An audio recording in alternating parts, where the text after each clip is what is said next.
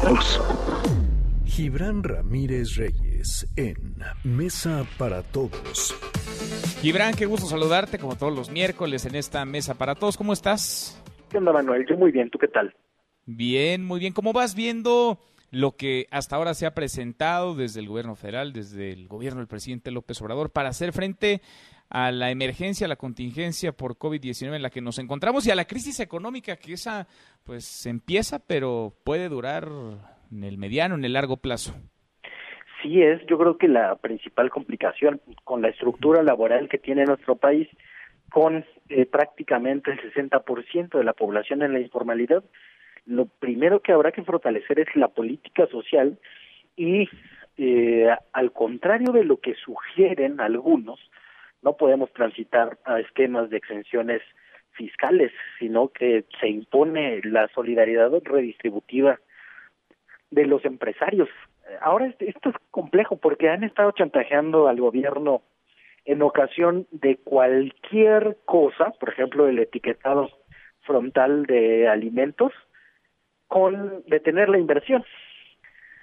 Entonces estamos en un panorama complejísimo en lo económico, yo creo que ahí sí tiene que haber una decisión patriótica de algunos de los grandes empresarios para no detener la inversión y para seguir pagando sus impuestos, que es lo menos que deben hacer en este escenario. Por el otro lado, eso, de los, eh, eso de los grandotes, ¿no? De los empresarios grandotes, porque hay otros medianos, chicos, micro, incluso empresas familiares o pequeños comercios familiares que van al día, Gibran, y que sí necesitarán algún tipo de apoyo.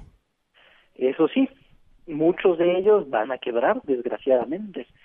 Entonces ahí hay una disyuntiva en la que se encuentran muchos países de la región que tienen, digamos, muchos, una buena parte de sus empleos en negocios medianos y pequeños, que aunque no significan una gran parte del Producto Interno Bruto, sí significan la manutención de muchas familias.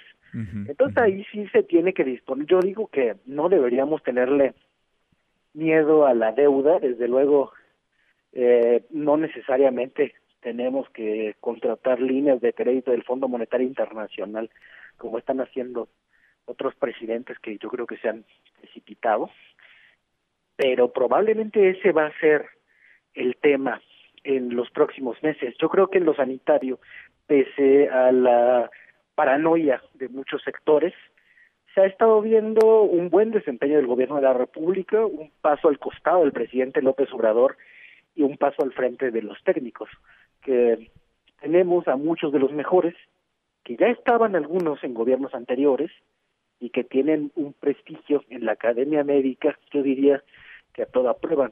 Probablemente no hay epidemiólogos más acreditados en el país que López Gatel o que Borja, el director de prestaciones médicas del IMSS. Entonces, en eso yo creo que vamos bien.